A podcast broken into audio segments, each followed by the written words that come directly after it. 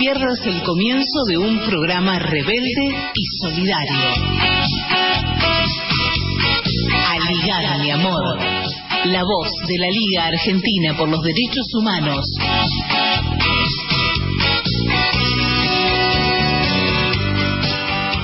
Buenas tardes, gracias por acompañarnos como cada sábado de 12 a 14 en Aligar mi amor.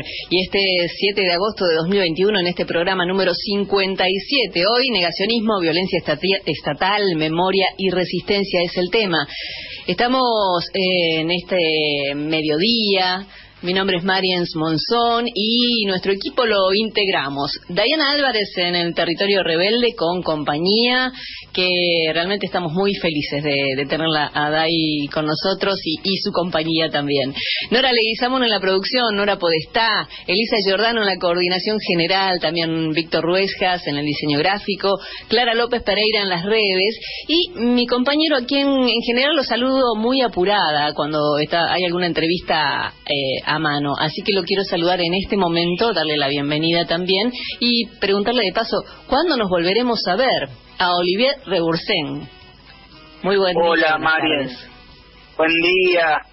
Este, qué lindo escuchar tu voz y sí, yo con mucha ganas de verlas a vos, a Dai, a su panza. Este, estamos como como algo ansiosos, pero bueno, falta poco, por suerte, con esto de las vacunas y todo. Uno cree que, que muy prontamente podremos estar en el territorio rebelde del estudio y desde así desde allí hacer el programa como lo decíamos en alguna época lejana. Bueno, te, esperamos entonces por aquí en, el barrio de Almagro entonces. Mientras tanto vamos a invitar a los oyentes a comunicarse al 11 33 22 92 44 para participar del sorteo que tenemos hoy dos libros, uno de la editorial Acercándonos Ediciones y el otro es de mm, Pía de Ediciones EPC, también de Periodismo y Comunicación y eh, Periodismo Alternativo periodismo internacional alternativo, que también tiene una página de noticias, noticiaspia.com. Este es el manual breve de geopolítica del autor eh, Fernando Esteche, quien va a estar dialogando con nosotros, y Ana Dagorret también es eh, coautora de este libro que ya tiene su segunda edición. Además, decía de Acercándonos Ediciones, eh, y me estoy yendo de tema yo, tenemos el manual del lunfardo, ensayo del origen y evolución. Y es gracias a, Acercándonos cultura.com, es en la página del YouTube donde ustedes pueden ingresar y participar de distintas actividades que allí hay. Decía, Manual del Lunfardo, ensayo del origen y evolución, es un libro realmente muy interesante también. Tenemos radios que nos retransmiten eh, Panamericana desde Huerta Grande en Córdoba, Inclusión desde Gualeguaychú Entre Ríos, Líder de Luján en Buenos Aires, La Tosca de la Pampa, Riachuelo en la ciudad de Buenos Aires, Cultura en la provincia de Santa Fe, La Tusca en Chepes de la provincia de La Rioja. Y eh, hablando de La Rioja, un día como el 4 de agosto de 1976, habían asesinado, asesinaron, mejor dicho, a Enrique Angelelli en esa provincia mientras manejaba su camioneta. Fue pareció un accidente, ¿no? Como se dice generalmente. Fue beatificado por Francisco en 2019 y él decía, pueblo es el que no oprime y lucha contra la opresión. Se cumplieron 45 años de ese crimen. Ustedes pueden ver un documental de Carlos Ruiz, un, un tropiezo de ternura, que es la biografía. Lo pueden ver en YouTube. Y este es el, el homenaje para para el obispo Angelelli, realmente muy querido por toda la comunidad. Decía WhatsApp 1133 22 92 44, pueden participar. Y vamos eh, caminando despacito ya a la primera entrevista, ¿le parece bien, Olivier? No, primero vamos al editorial. Vamos al editorial de José Schulman, quien nos va a hablar sobre la vigencia de las leyes de terrorismo en nuestro país y algunos personajes que andan por allí. A ligar, mi amor. El programa de la Liga Argentina por los Derechos Humanos.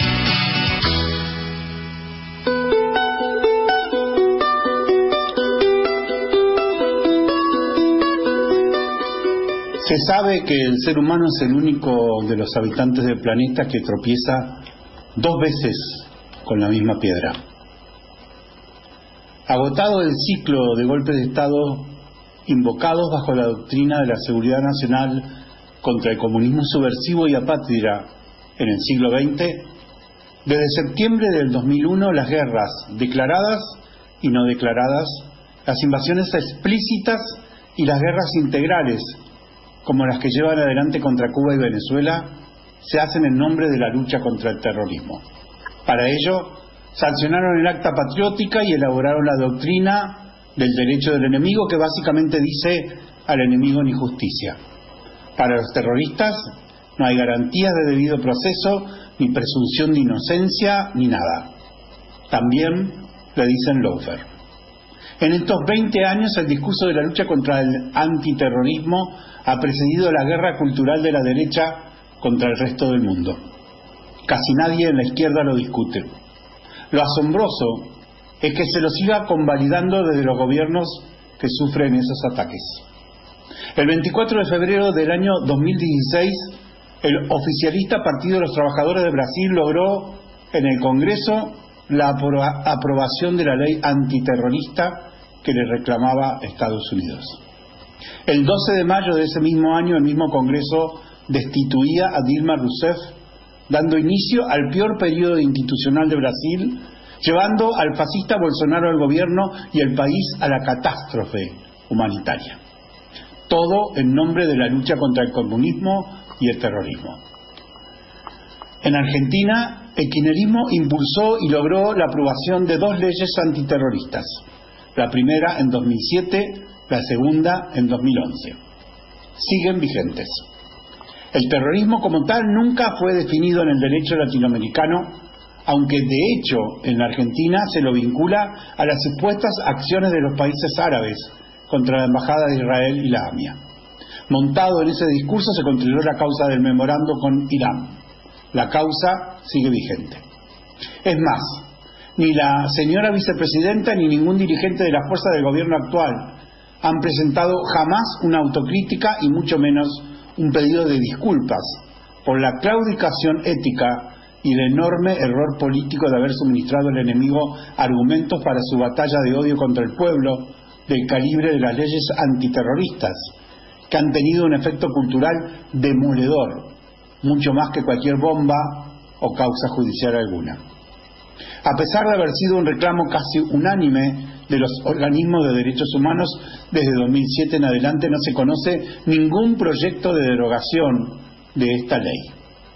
Ley que estipula en su artículo 213 ter, comillas, se impondrá prisión o reclusión de 5 a 20 años al que tomare parte de una asociación ilícita cuyo propósito sea, mediante la comisión de delitos, aterrorizar a la población o u, obligar a un gobierno o a una organización internacional a realizar un acto o abstenerse de hacerlo. Cierre de comillas.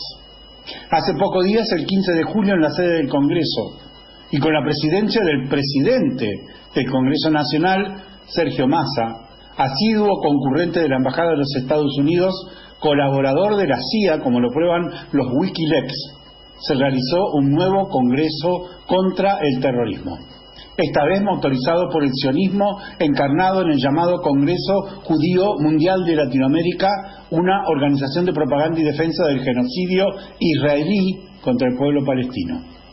En sus resoluciones se estamparon, comillas, el efectivo combate al terrorismo demanda la activa colaboración de cada Estado miembro de la comunidad internacional brindar apoyo a quienes planean, financian y ejecutan acciones terroristas constituye un acto de complicidad en violación al derecho internacional. Comprometemos nuestro esfuerzo para combatir al terrorismo internacional asegurando marcos legales para proteger la vida de los ciudadanos y salvaguardando los valores de los pueblos ante la amenaza de destrucción, odio y muerte que organizaciones terroristas siembran. Todo esto dicho desde quienes siembran de odio anticomunista América Latina y la región. Por estas horas, un grupo de intelectuales de Juntos hacen propaganda cipaya a favor de Inglaterra en el caso de la dominación colonial sobre nuestras Islas Malvinas.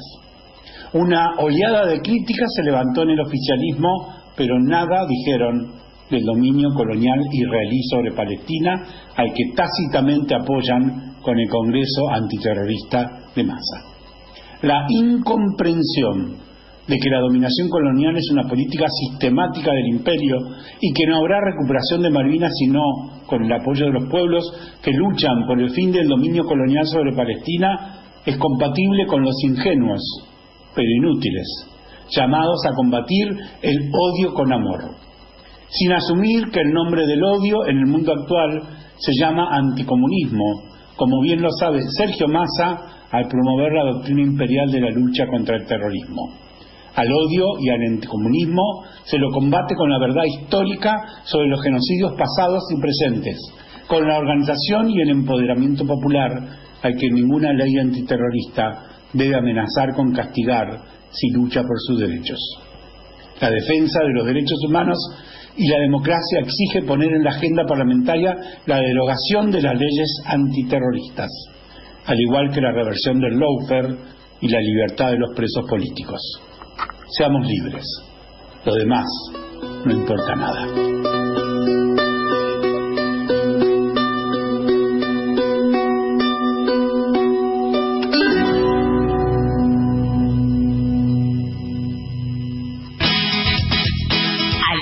mi amor.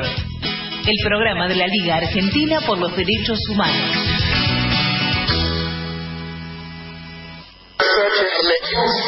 Las viejas estructuras han sido derrotadas. Las bombas podrán matar a los hambrientos,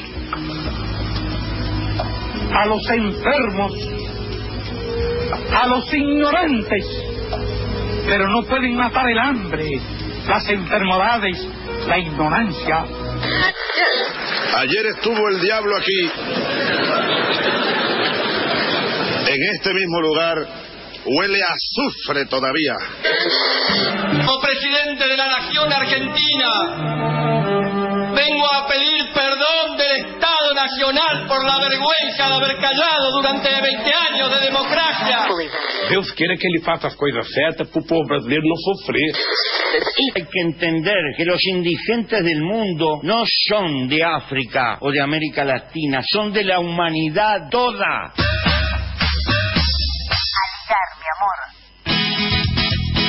Amor. Aligar, mi amor el programa de la Liga Argentina por los Derechos Humanos.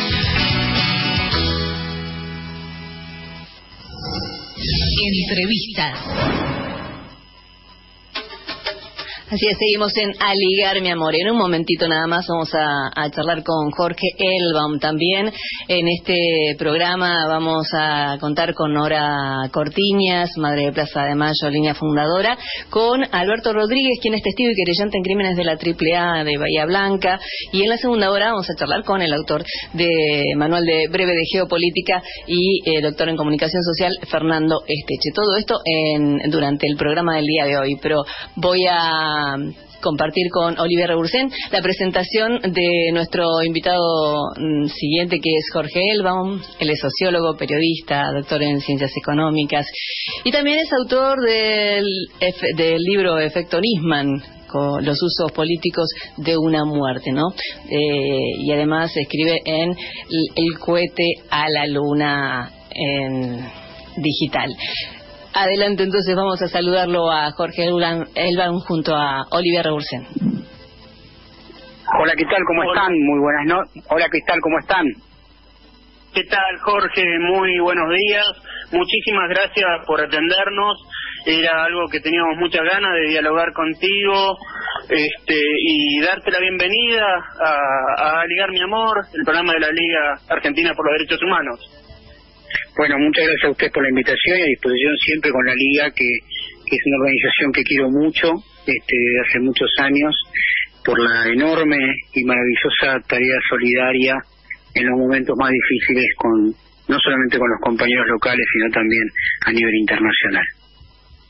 Bien, Jorge. Eh, uno de los temas que venimos tratando en los últimos programas y nos interesaba tu opinión al respecto tiene que ver con esta reaparición del negacionismo en relación a los crímenes del terrorismo de Estado que se mete como un elemento ya de campaña a través de López Murphy, de Sabrina Smechet y han aparecido videos de José Luis Espert realmente con un discurso de un nivel de negacionismo intolerable y vos has escrito hace muy poco un artículo muy interesante con el fiscal Jorge Aguat al respecto. Queríamos queríamos escuchar tu opinión y tu palabra sobre este tema.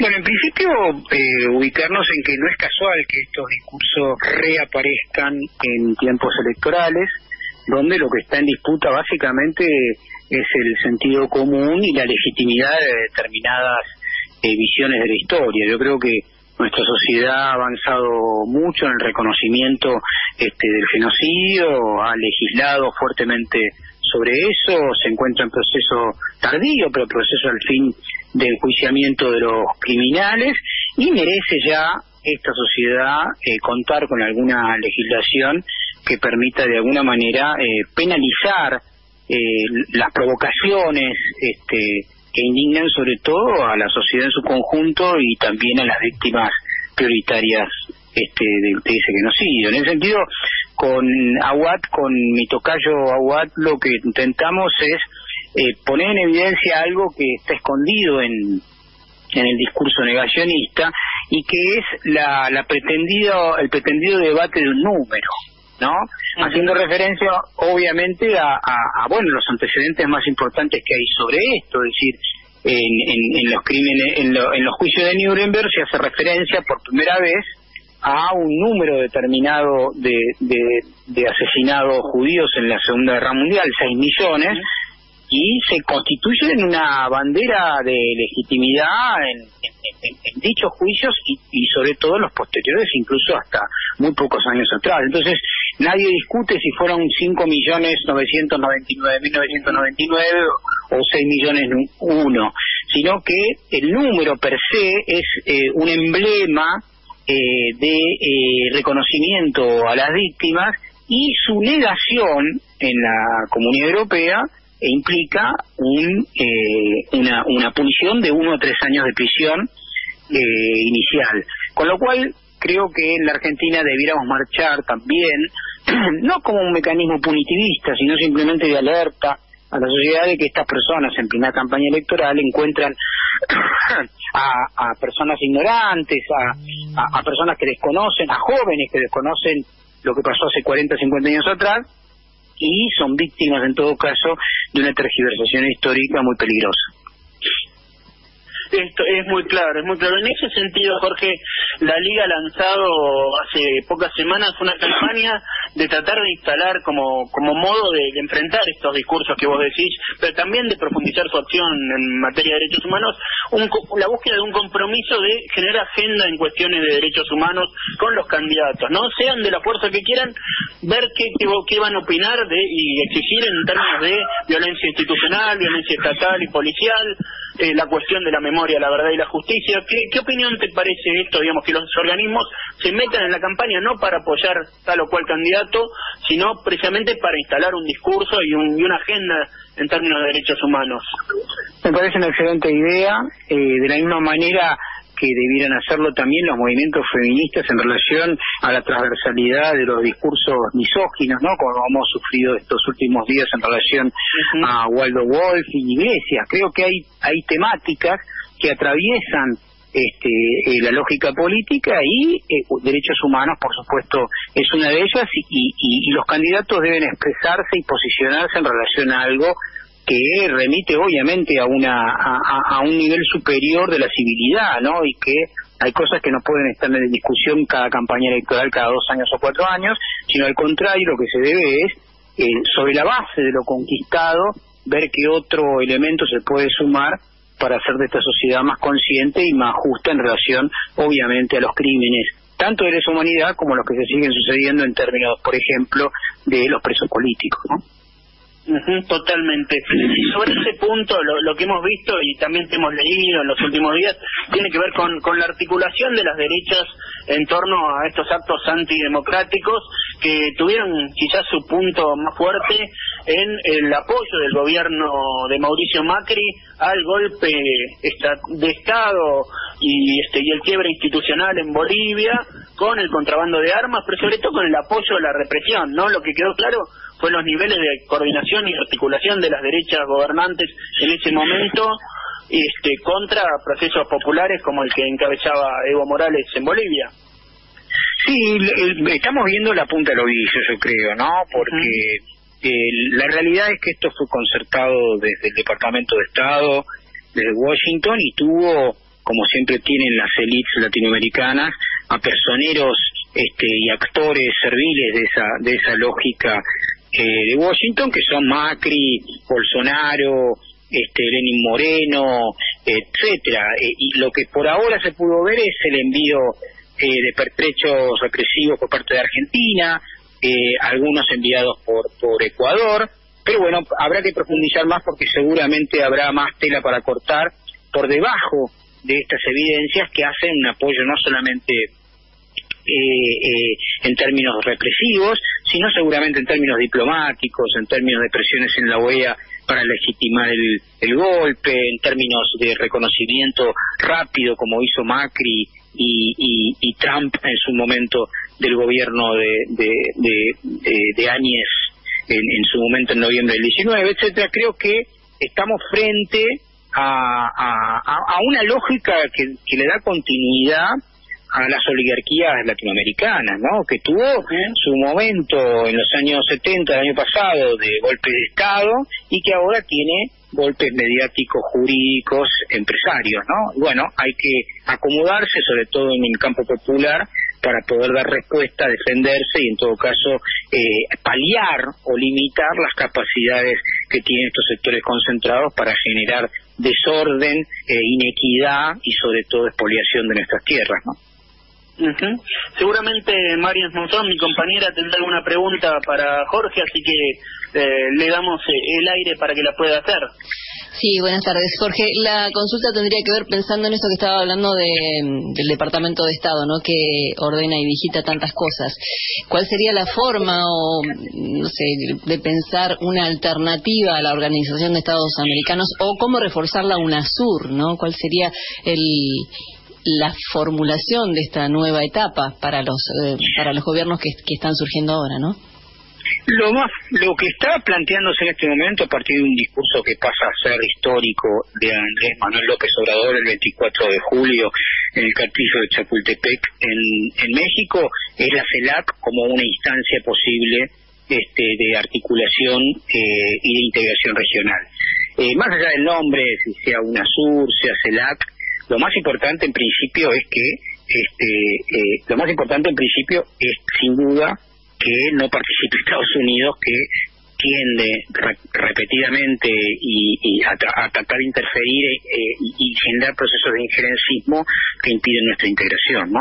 Entonces, más allá del nombre, creo que en este momento probablemente pueda ser la CELAC la plataforma donde desarrollar esa unidad latinoamericana de patria grande que permita que, nos permita defendernos frente a la lógica colonial de los Estados Unidos.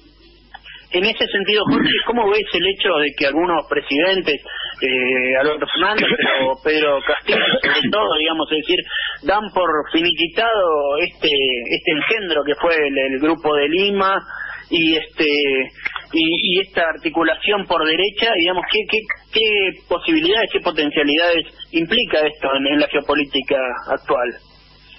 Bueno, existe la posibilidad de la voluntad política para, para desarrollarlo y requiere de la valentía y del coraje de resistir a las, a las tentaciones por un lado, a las extorsiones por el otro y a eh, básicamente eh, resistir e impedir el desarrollo de las capacidades de las embajadas en cada uno de nuestros países.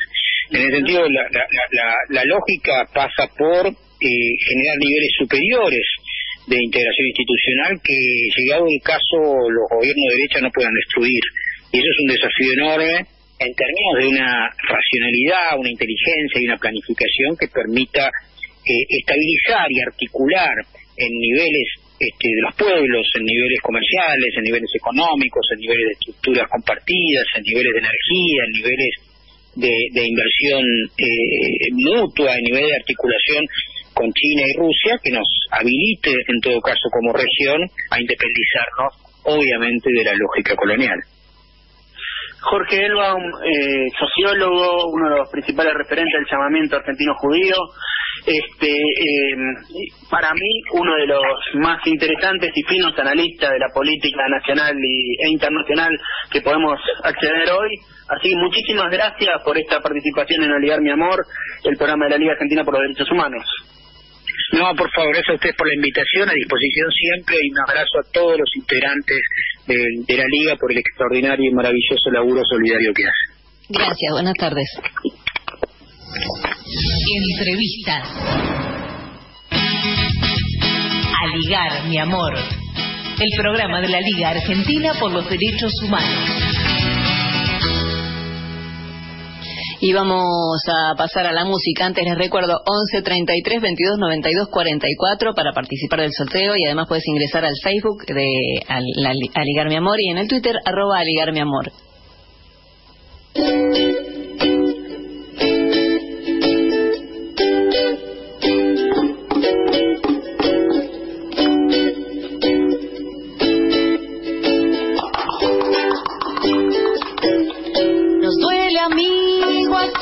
Los huesos y se endurecen nuestras entrañas por la injusticia, la cobardía nos va invadiendo la hipocresía. Hay tanta bronca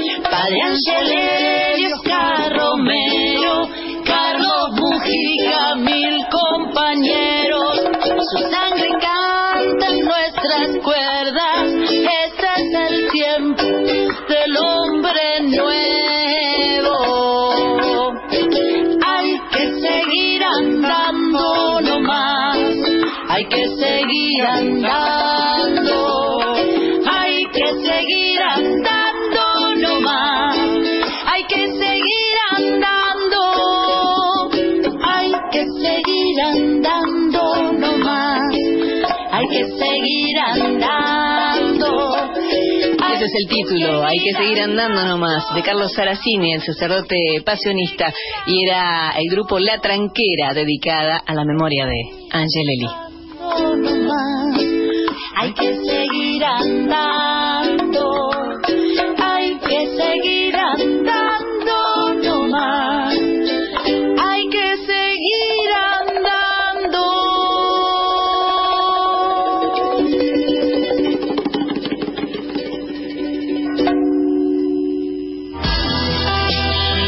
OFICA, la obra social del personal de la industria del cuero y afines, perteneciente a la Federación Argentina de Trabajadores de la Industria del Cuero y Afines, nos sumamos a la campaña de preinscripción a la vacunación contra COVID-19. Buenos Aires, vacunate.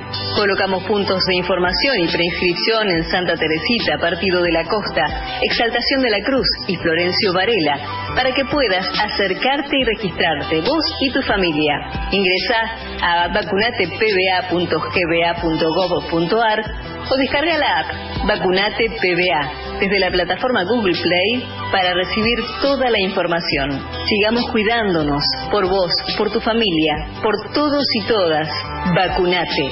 Ospica, obra social del personal de la industria del cuero y afines. Este año formate en responsabilidad social. Hoy el conocimiento solo no alcanza. En EduForce te ayudamos a comprender la realidad y te damos las herramientas para llevar la responsabilidad social al interior de tu organización. Desde un proyecto hasta una estrategia integral, te enseñamos a diseñarlos, ejecutarlos y a medir y comunicar los resultados. En nuestra plataforma digital podés encontrar textos, videos y participar de clases en tiempo real con el profesor y otros alumnos. Lo haces a tu ritmo y desde la comodidad de tu casa.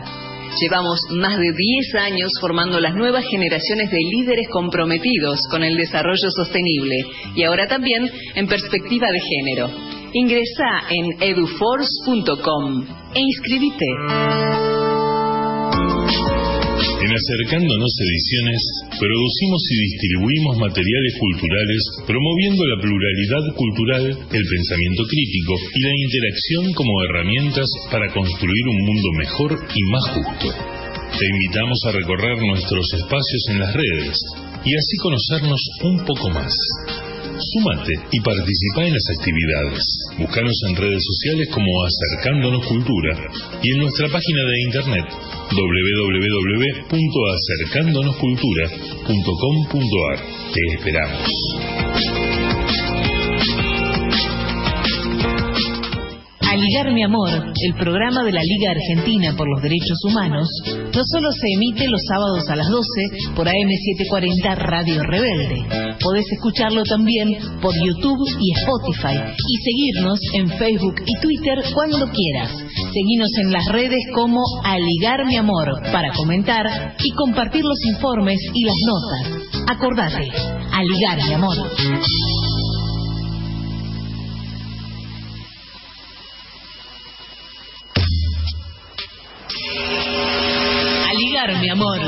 Por los derechos de los pueblos indígenas. Entrevistas. Y recordamos a quienes se comunican al 11 33 22 92 44 que participan por el sorteo del libro Manual Breve de Geopolítica, eh, cuyos autores son Fernando Esteche y Ana Laura Dagorret. Este libro que busca aportar, mm, cambiar el mundo, intentando descifrar algunas leyes de desarrollo y producción del actual paisaje político y económico global. Este libro de ediciones de periodismo y comunicación. Esta segunda, ya está en la segunda edición porque se ha agotado este libro pero para charlar sobre esto y otros temas también mm, está en comunicación ya con nosotros eh, Fernando Esteche, Olivier Rebulcín, los saludamos. ¿Qué tal compañera? ¿Cómo están? Buenas tardes. Hola Fernando, Olivier Bursen te habla junto a Mariel Monzón aquí desde Aligar Mi Amor, el programa de la Liga. Agradecerte en primer, en primer lugar eh, la, la deferencia que tenés de atendernos y de poder dialogar con nosotros de este nuevo libro, de este trabajo que has hecho con Ana Laura Dagorret, del que nos gustaría nos cuentes. Bueno, ¿qué tal, eh, compañero? Eh, primero el agradecido soy yo por el espacio que nos dan. Sé que Ana está escuchando desde Brasil, este, así que tienen, tienen una audiencia internacional.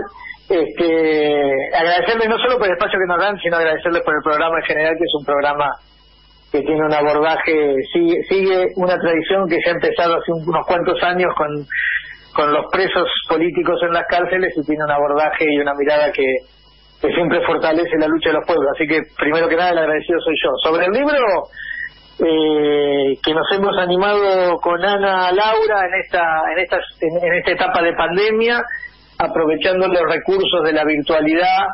Eh, que la verdad que cuando empezamos esta aventura de escribir este manual pensábamos que iba a ser complejo porque, bueno, ella está en Brasil y yo acá en Argentina, pero la verdad que nos, nos enriqueció mucho a los dos poder discutir, este, construir lo que lo que pudimos construir desde ese manual, este, y con tantos con tantas lecturas y conversaciones con nuestros compañeros. El manual es lo que el libro es lo que dice el título, es un un manual breve de geopolítica, no es otra cosa, no hay no hay ningún este este, ninguna metáfora. Este, no hay misterio. Ahí, no, ¿qué, ¿qué es este libro? Bueno, es un manual, un manual breve este, y que creemos que es una, una temática que es necesaria que la militancia popular este, la tome, por eso es un libro, estamos en la segunda reimpresión y ya estamos avanzados mucho en la venta de la segunda reimpresión, porque en general estamos ofreciéndoselo a los gremios, o sea, sea a los sindicatos, organizaciones populares, políticas, sociales, de derechos humanos, porque nos interesa que, que llegue a la militancia. Creemos que es un libro, como dice en algún lado por ahí, no me acuerdo si en las palabras eh, preliminares o en las palabras finales, este, es un libro subversivo, es un libro que, que en estos tiempos en que muchos proclaman la, las, las nuevas formas de lecturas, este, breves, TikTok, eh, la virtualidad y demás, nosotros seguimos creyendo que, que, que es necesaria la lectura y la lectura concienzuda, la lectura reflexiva y la escritura también. Así que desde ahí estamos muy satisfechos este y en plena vorágine de, distribución y, y de propagación del, manual.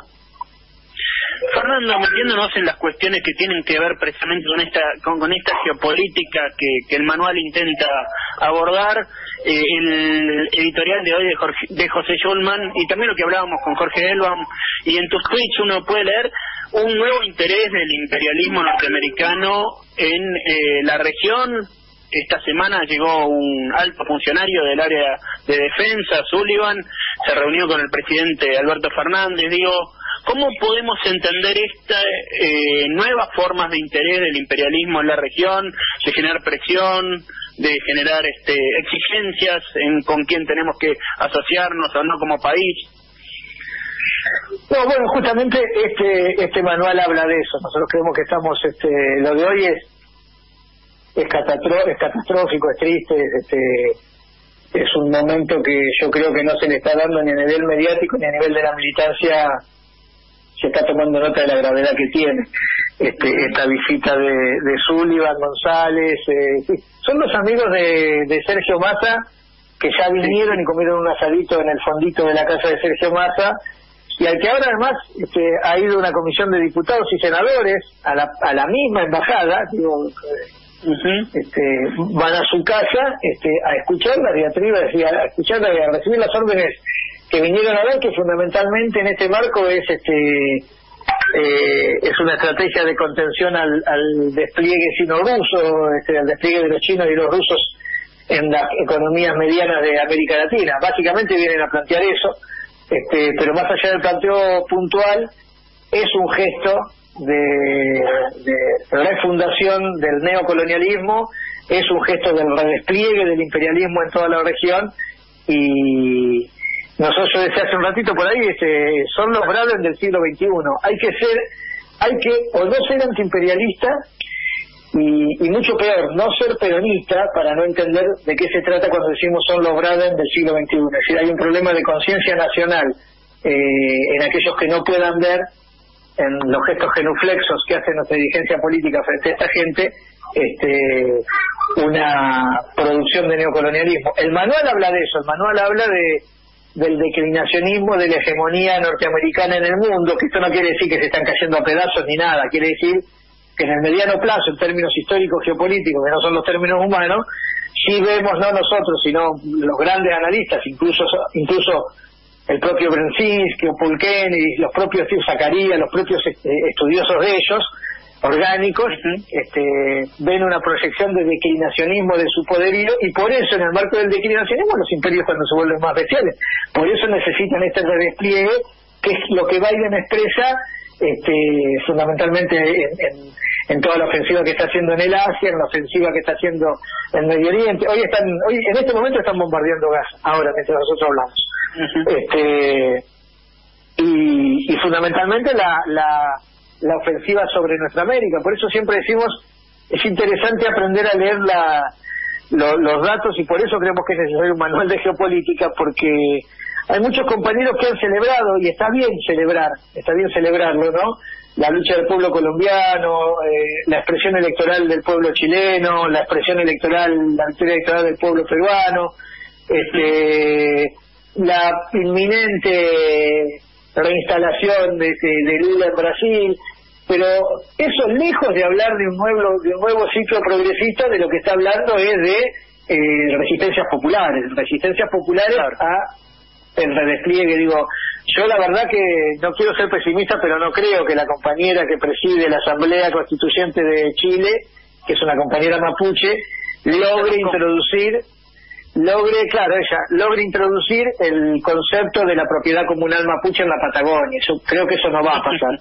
Este, ojalá me equivoque y me parece que el alcalde de Santiago no va a, construir una educación eh, pública en Santiago ni una salud pública en Santiago y que se va a parecer más a la Breta, que así son los, alcaldes de Santiago, que, a Fernando Espinosa, que por nombrar un, intendente. Entonces, eh, me parece que hay que aprender a leer la, la, los datos este, los datos que nos dan nuestros pueblos en esa clave hay que aprender hay que, hay que siempre pararse desde la en el marco de la geopolítica, la relación eh, de fuerzas, pero desde la estrategia de lo popular, que son estrategias históricas de largo aliento, que tienen sus idas y venidas, sus avances dos pasos adelante, un paso atrás, este, sus tácticas, este, más o menos eh, visibles para para el para el lector lego este pero que hay que leerlas desde ahí. Entonces este me parece que lo, de tu pregunta lo que lo que vemos hoy es eso es es un, un dato más del redespliegue norteamericano en la región. Es, muy claro, Fernando.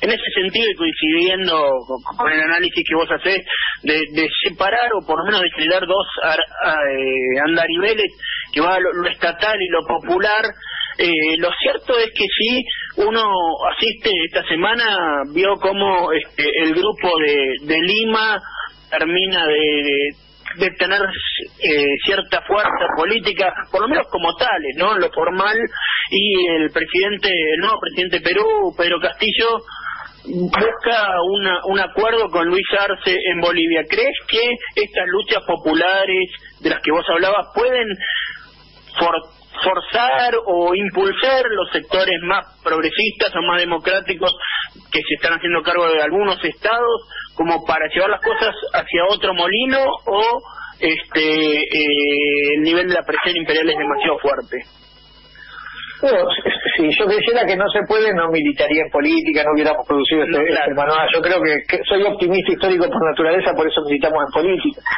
Creo que sí, que la fuerza de los pueblos puede generar esas esas variaciones. Pero me parece que no hay que perder de vista los ciclos, los ciclos históricos y los contentos y los contextos, ¿no? Que hacen, que hacen, este, que condicionan muchas situaciones. Es decir, la situación en la región, más allá de algunos de algunas este, situaciones muy extraordinarias como la de la de los compañeros de eh, de Perú donde hay una organización que es Perú Libre que muchos de nosotros conocemos de hace muchos años son es, es, viejo comunismo, es vieja guerrilla, son compañeros, son grandes compañeros.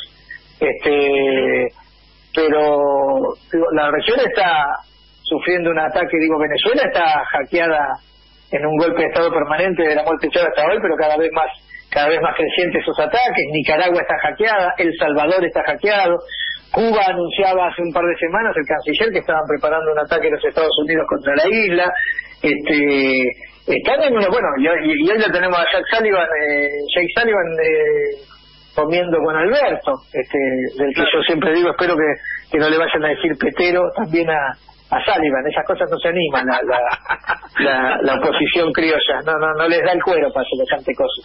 Pero pero digo, yo creo que los pueblos sí pueden, pero por eso digo, el dato interesante es que hay resistencia popular.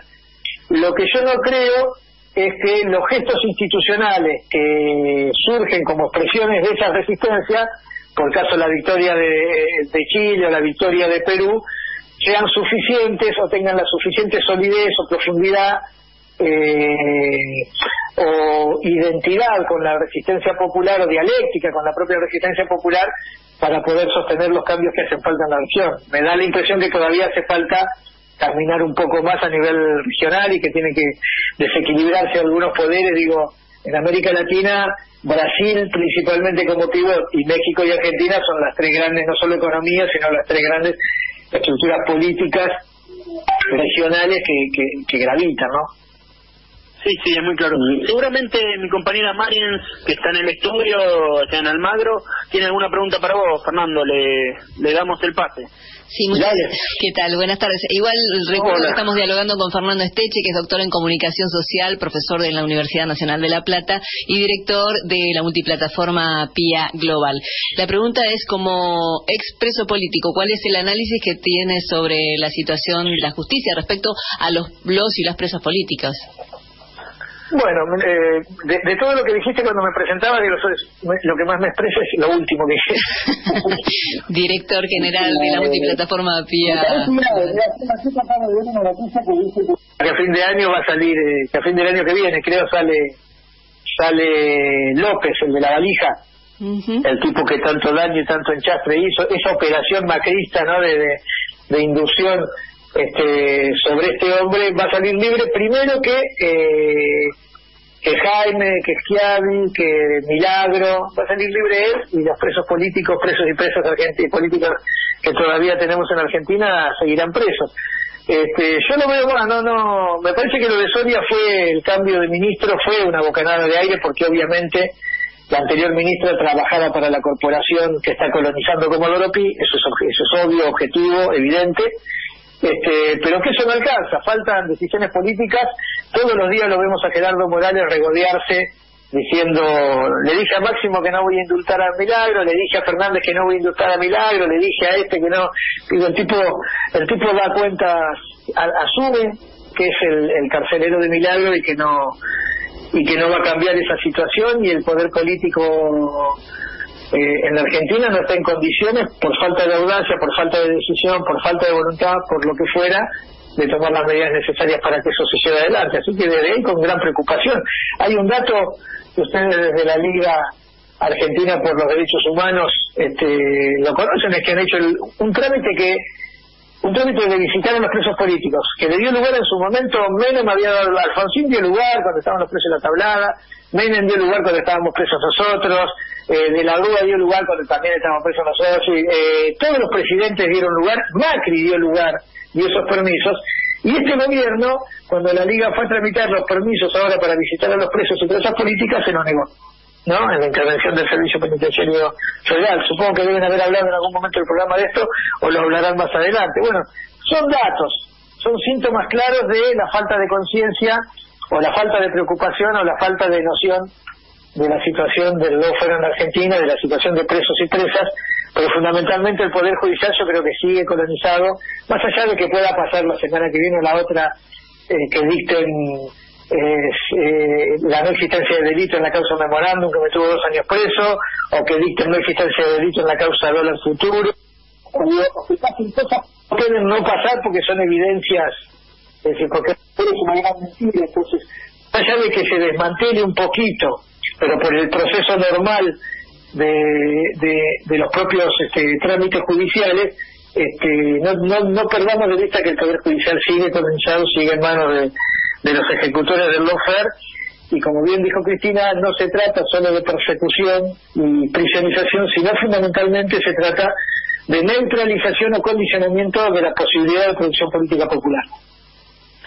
Fernando Esteche, doctor en Ciencia de la Comunicación, docente universitario, expreso político, víctima del lofer y coautor junto a Ana Laura Borret del manual eh, breve manual de geopolítica, manual breve de geopolítica que hoy estamos sorteando para nuestros oyentes.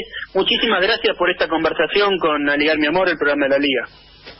Bueno, les agradezco mucho a ustedes la, posibilidad y les mando desde la distancia un beso grande a Ana Laura. Buenas tardes. Entrevistas. A ligar, mi amor. El programa de la Liga Argentina por los Derechos Humanos.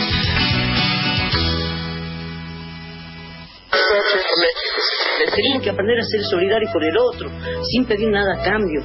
El día que nosotros vivamos como vivían los pueblos originarios, el yo, yo soy tú y tú eres yo, mirarme a la cara del otro y decir que somos iguales. Pocos medios de comunicación o pocos comunicadores se han atrevido a decir la verdad de la corrupción, ahora lo están persiguiendo. No hay un Estado de derecho, hay un Estado de hecho. A las personas que están privadas de libertad y que son pertenecientes a pueblos originarios deben dárseles condenas distintas al encarcelamiento, de manera tal de cumplir con nuestras costumbres, nuestra forma de vida.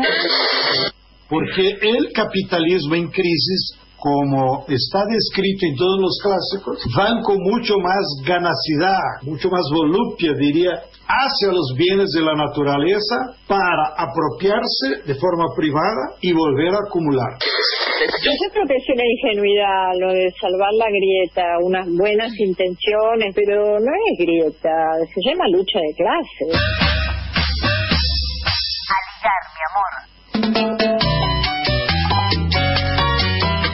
Y tenemos Jeringas para Cuba, esa música nos acompaña. Esta campaña nacida en Argentina, en forma práctica rompemos el bloqueo. Ya son millones las jeringas y agujas de la solidaridad que están llegando a Cuba. Tu, tu solidaridad rompe el bloqueo. Colabora difundiendo la campaña. Para hacerlo también podés eh, ingresar a nuestro Facebook de Aligar Mi Amor para saber eh, los datos de las cuentas para poder colaborar efectivamente con, con todos para que sean más las jeringas que lleguen la isla. El Movimiento Argentino de Solidaridad con Cuba, más Cuba, Unión de Residentes de Cuba en Argentina, la Casa de Amistad Argentino-Cubana y la Agrupación de Graduados en Cuba son quienes están detrás de esta gran campaña que tiene a Europa también colaborando en esta gran, eh, gran acto de solidaridad. Y en, nosotros nos vamos yendo a la tanda y todavía en la, en la segunda hora vamos a charlar con Norita Cortiñas en esta en esto que es Aligar mi amor, que sigue hasta las 14. También tenemos el testimonio de Alberto Rodríguez, quien charló con Olivier Rebursén sobre el tema de el juicio a los por los crímenes de la triple A en Bahía Blanca. En un ratito nada más, somos la Liga.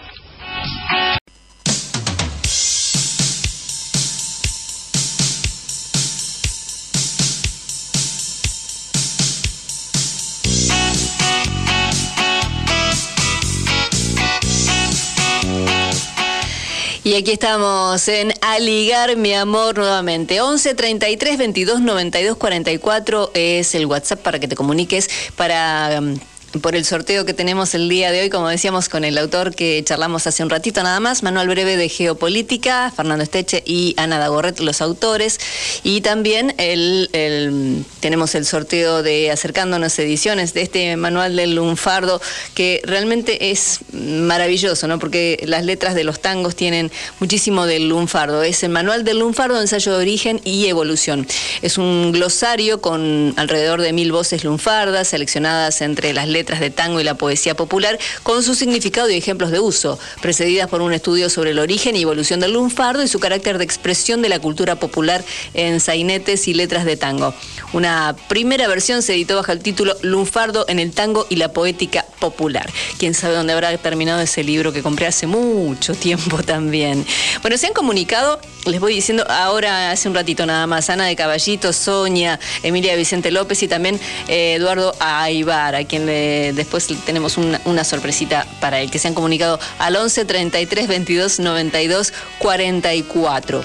Y ustedes eh, se pueden, pueden ingresar al YouTube de acercándonoscultura.com para ver lo que allí se va subiendo. Presentaciones de libros, eh, charlas, es muy, muy, muy interesante realmente. El sorteo vamos a hacerlo en este momento, ¿le parece, Diana? Si estamos en condiciones de hacerlo.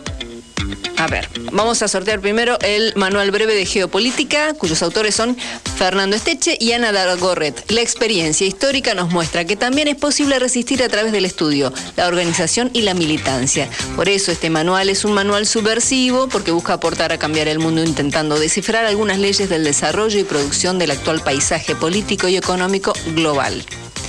El libro entonces Manual Breve de Geopolítica, lo ganó Alejandro Abots de Vicente López.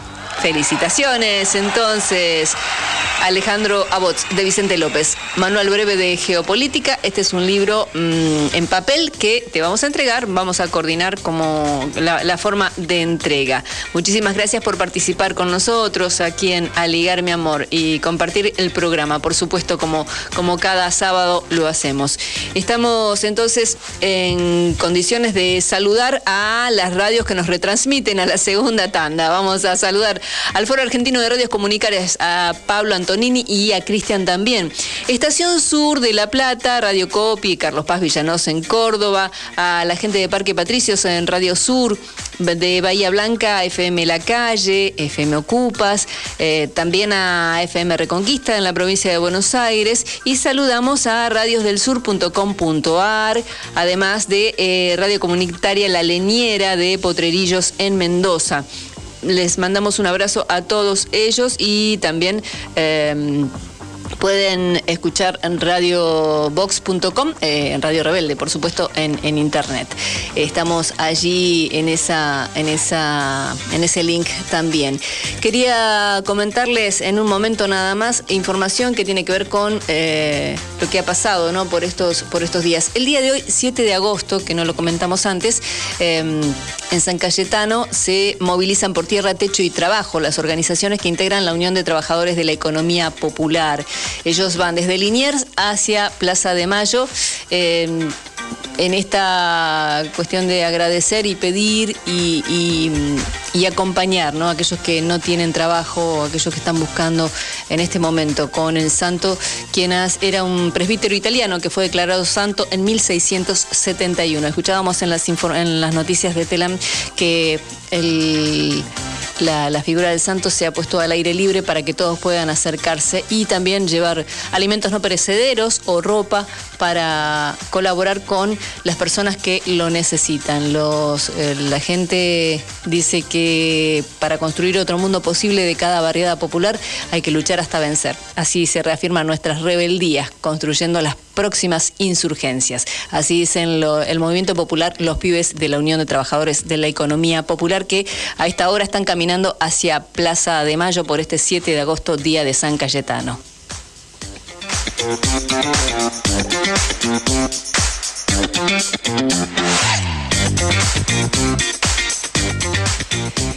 Y el jueves 5 de agosto, el Comité Argentino de Solidaridad con el Pueblo Palestino se reunió con autoridades de la Cancillería Argentina para entregarles un dossier con los documentos de B'Tselem y, Human Rights Watch que califican al régimen israelí como apartheid, de acuerdo a la Convención Internacional sobre la Represión y el Castigo del Crimen de Apartheid de las Naciones Unidas, que nuestro país ratificó en 1985. También entregaron una recopilación de las resoluciones del Consejo de Derechos Humanos de las Naciones Unidas y una nota solicitando el cese de convenios con las empresas israelíes de armas y elementos de represión, dado que de esta manera nosotros mismos estamos financiando el desarrollo de la tecnología con que se asesina y reprime al pueblo palestino. Ante las sistemáticas violaciones a los derechos humanos del pueblo palestino, expresamos la necesidad de que Argentina tome un rol activo acompañando los derechos del pueblo palestino.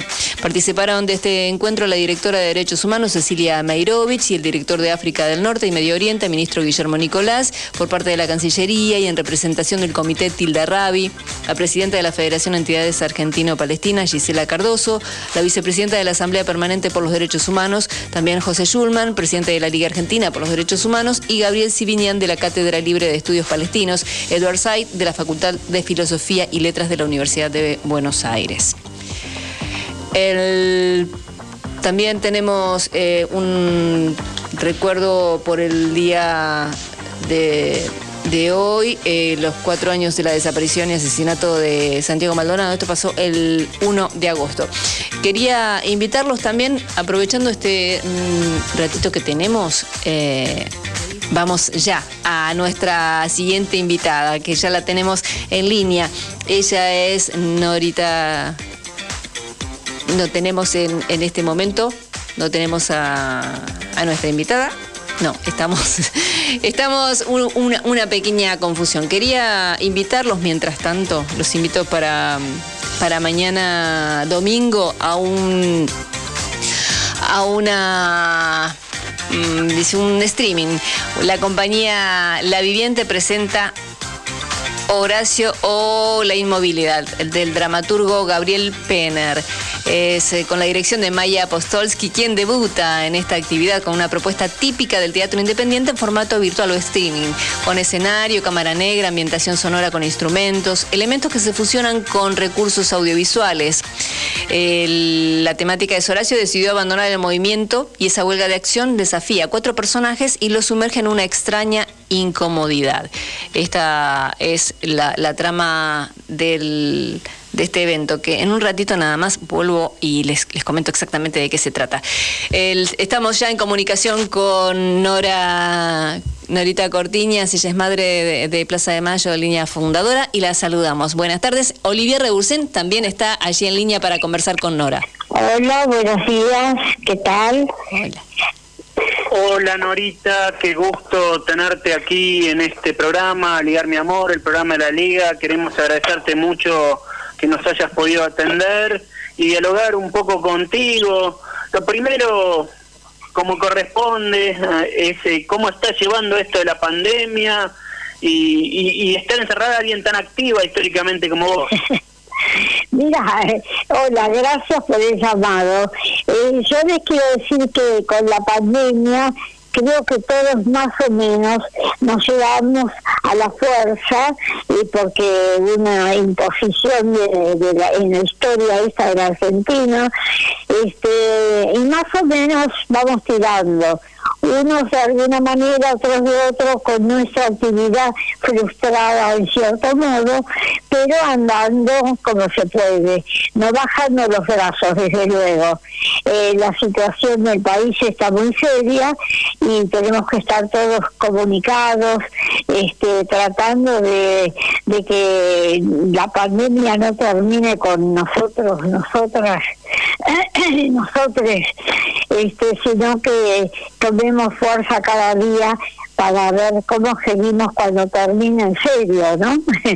así que así estoy haciendo, así estoy yendo. Perfecto, Norita, se te escucha muy bien, por suerte. Eh, Nora, ya metiéndonos en el tema de, la entrevista específicamente, lo hablábamos con algunos otros invitados y, queríamos preguntarte tu opinión. En la Argentina se está viviendo un rebrote de, los conceptos negacionismo, de, de, discursos que, niegan el mismo de Estado y sus víctimas. Queríamos saber cuál es tu opinión al respecto. Mira, creo que hay una bajeza en, en, estos que atacan y que niegan lo que vivimos, eh, así como ahora ya están negando el holocausto, llegan y van para atrás, ¿no? Este, creo que hay una bajeza moral inmensa, una bajeza que hacía rato que en Argentina no se palpaba, ¿no?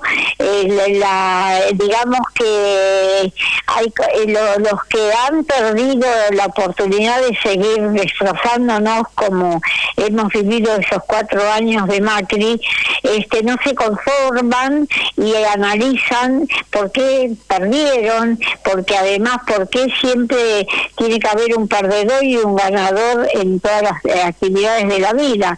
Y gobernar un país este, tendrían que eh, usar su tiempo para analizar qué pasó en esos cuatro años, cómo destrozaron el país y trataron de seguir destrozando y ahora es eh, como tener una venganza hacia eh, los ganadores en esta contienda tan difícil que es gobernar el país y defender la democracia. Eh, yo nunca, tengo 91 años, nunca he, vivido eh, épocas donde la bajeza moral de los políticos llegue a la situación que estamos viviendo ahora. En ese sentido, y creo que está muy vinculado, se cumplieron estos días, hace el, domingo pasado, cuatro años de la desaparición forzada de Santiago Maldonado, quien aparecería, cuyo cuerpo aparecería sorpresiva y misteriosamente en el lago donde ya se había peinado tantas veces. Eh, 78 días después. Fue una causa que vos apoyaste mucho junto a Sergio Maldonado, y hoy la familia pide que se reabra la causa. Queríamos saber qué es tu opinión. La vimos a Patricia Bullrich ahí este, en el lugar donde, donde desapareció Santiago, realmente en un acto de impunidad absoluta, ¿no? Sí, sí, sí, justamente, ¿no? Este, lo fue desaparición forzada seguida de muerte, cosa de que, que es el, el crimen mayor, digamos, ¿no? Y ellos, eh, los que lo realizaron, no quieren reconocerlo, eh, es dentro de ese plan, de ese fascismo que hay y de esa este, negatividad. Pero yo creo que con con el tiempo no faltará mucho que realmente se destape todo y tengan que dejarse de, de negar este crimen horrendo que se cometió con Santiago Maldonado. Eh, yo creo que ahora este eh, los tiempos van cambiando y a medida que se sigue primero la familia que no baja los brazos ni el pueblo argentino, ¿no? Nosotros todos estamos acompañando a la familia Maldonado, a la mamá de este pibe Castro, estamos a, a Nehuel, a todos los pibes que han sufrido eh, todo este avasallamiento de sus derechos. Bueno, creo que este pueblo no está dormido, estamos luchando y la verdad tarde o temprano sale completa y tarde o temprano los estarán esperando este, los banquillos de los acusados este, para seguir adelante en la búsqueda de toda la justicia, toda la verdad. Eh, vamos a seguir trabajando, nadie va a bajar los brazos y con el tiempo lo que tenemos que evitar que vuelvan a producirse hechos tan graves como estos de la desaparición forzada, el acoso a la juventud, esta persecución y estos miserables políticos que al negar y hacer como una como zona, como hizo la Burrich, que es una mujer eh, indeseable, una mujer inmoral, te digo así, lo digo con todas las letras, de hacer esas provocaciones. Nora, eh, te corro un poquito el tema, aprovechando que podemos hablar, que teníamos muchas ganas de hablar contigo. Eh, vos, se me ocurría cuando, cuando íbamos a hacer la presentación de tu persona, que sos una defensora de los derechos humanos de nivel mundial. La semana pasada los organismos de la mesa de organismos eh, se reunieron con el embajador de Cuba en Argentina, con Pedro Pablo Prada, para manifestarle su solidaridad con el ataque que están recibiendo de parte de los Estados Unidos y de Occidente todo, con las fake news. Bueno, queríamos saber qué, qué, opinión te merecía esta reunión, la posibilidad de dialogar con el embajador de Cuba en la Argentina y de, de expresarte al respecto. Nos resultó muy este, amable esa reunión, teníamos mucho deseo de expresarles así personalmente, eh, aunque sea este virtual, este el afecto que tenemos por el pueblo cubano y el deseo de que los dejen vivir como tienen que vivir, que termine el bloqueo este infame, este bloqueo que es hasta eh, un hecho histórico que nos avergüenza a los pueblos, es que no lo podemos eh, concebir de que habiendo Naciones Unidas, habiendo este organismos internacionales para defensa de los pueblos del mundo, hayan permitido hasta ese momento que siga este bloqueo. No hay papa ni hay organismo, parece que paren este esta arremetida de Estados Unidos que hace con nuestros pueblos, no solamente de América Latina y en otras partes del mundo también. Este, con, en conjunto con Israel vemos el ataque a Palestina también este ataque también infame. Entonces vemos este que eh, está el mundo deshumanizado no el mundo eh, sino eh, muchos integrantes de estas organizaciones que realmente no hacen más que hacer el mal a los pueblos.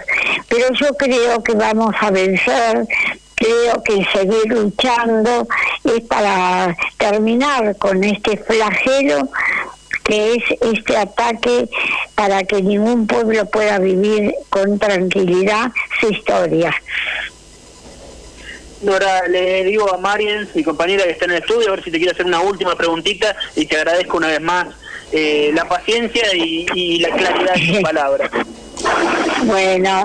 Eh, Norita, tal vez una cuestión que tiene que ver con ser madre, ¿no? Como uno, digamos, yo sé que vos sos madre de los de, de todos los hijos, eso también lo, lo- lo he entendido con, con los años, pero mm, en el día a día, eh, ¿cómo, cómo, ¿cómo vive una madre que... eh, que sabe que, que, a su hijo eh, está por allí en cada uno de, de los hijos que están en, en la vida, ¿no? Que, que es- esos lugares por donde vos recorres. ¿Cómo se Bueno, el día a día? mi- sí, mira, eh, yo, eh, como las madres, todas, los familiares, este, hemos recogido las banderas de lucha de nuestros 30.000, este, además de toda la lucha del pueblo argentino. Este, en el caso mío, eh, yo he tomado un camino de crítica, crítica respetuosa, pero crítica de todo lo que ahora estarían luchando nuestros hijos e hijas, todo lo que va mal, todo lo que habría que hacer y no se hace, y toda esta pobreza que estamos recogiendo día a día a través del pago de una deuda que no debemos, una deuda externa que el gobierno ya ha dicho que es una estafa, que fue una estafa, sin embargo quiere que la paguemos, está emperrado en pagar una estafa, cosa de que lo denuncio todos los días, ¿no? Tenemos muchas cosas que pasan en el país que yo como madre de 30.000 detenidos desaparecidos, de un pueblo que ha luchado, de un pueblo que está en la resistencia día por día, me compromete a seguir luchando sin bajar los brazos. Eh, yo pienso todos los días y los veo a ustedes y veo la lucha y veo que hay muchos Este, luchando en este país para que termine esta situación de extrema pobreza, donde vamos a recibir nuevamente plata del fondo que dicen que no la vamos a deber. bueno, yo hoy me sonreí esta mañana con ese tema. Yo digo, no admito que, que nos sigan engañando con eh, la asistencia de un Fondo Monetario Internacional que no hace más que exprimir a los pueblos hasta llegar a esta pobreza que estamos viviendo. Entonces, bueno, te tengo que decir, yo estoy orgullosa de mi pueblo. Estoy orgullosa de los 30.000 hombres y mujeres a los que les arrebataron la vida y les eh, privaron de seguir luchando para que esta Argentina sea todo lo brillante que tiene que ser con gente que quiere trabajar, con gente que quiere luchar y vamos a seguirlo haciendo y vamos a vencer y vamos a triunfar y este y vamos a lograr algún día volver a ser una Argentina que brille en el mundo sin pobres, sin miserables en las calles y gente durmiendo a la intemperie, 100 niños que tengan este que no se puedan atender la educación, la salud y la vida digna para todos los argentinos. Así que yo les agradezco a ustedes el programa de llamarme y este me puso muy contenta y bueno y agradezco las veces que me llamó Norita por estar este para vincularme con ustedes. Así que cuando quieran estamos este estoy a disposición de ustedes. Y seguir luchando este y digo y repito cosas que ustedes ya saben no a la mega minería a las represas eh, sí al agua al agua para todo el pueblo para todo el pueblo argentino no le tiene que faltar el agua a nadie. Bueno entonces todo eso eso estamos defendiendo. El río los ríos estamos defendiendo las montañas. Qué lindo poder tener fuerza no para poder defender las cosas nuestras las cosas que por las que lucharon tantas generaciones de argentinos. Así que gracias a ustedes. Les doy un gran abrazo y gracias gracias por estar y poder estar en el aire. Norita Corpiñas, madre de Plaza de Mayo, línea fundadora, ejemplo de militancia por la vigencia de los derechos humanos, luchadora de toda la vida y compañera. Muchísimas gracias, muchísimas gracias por tu participación. Hasta la victoria, hasta la victoria siempre y venceremos, venceremos, venceremos. Chao, gracias, chao queridos, chao. Entrevistas. Como A Ligar, mi amor. El programa de la Liga Argentina por los Derechos Humanos. Como dijo Olivier, es incansable, Norita Cortiñas, un amor, esta madre de Plaza de Mayo, de línea fundadora. Necesitaríamos una vacuna que nos inyecte Norita Noritas Cortiñas y todas aquellas madres y abuelas que están, que tienen tanta energía, 91 años, se los recuerdo. Y gracias a Nora Podestá, que está allí también en la producción eh, que nos conectó también con, con Norita. Muchísimas gracias y bueno, un abrazo muy grande a, a Nora. Eh, estamos... Eh, hablaba Norita Cortiña sobre tantas cosas, ¿no? Y entre otras, el no dar vuelta a la cara cuando vemos a alguien en la calle, en situación de calle, que necesitan tanto. Está, esa lucha también incluye a la gente que está en situación de calle, a la gente que no tiene trabajo, a la gente que, que camina hacia San Cayetano pidiendo y agradeciendo lo poco o mucho que tiene. Eso también es importante. Y vamos a compartir con ustedes un tema musical que es de Eduardo Svettelman, que el título es Podría ser yo y que comparte junto a León Gieco y a Ligia Piro.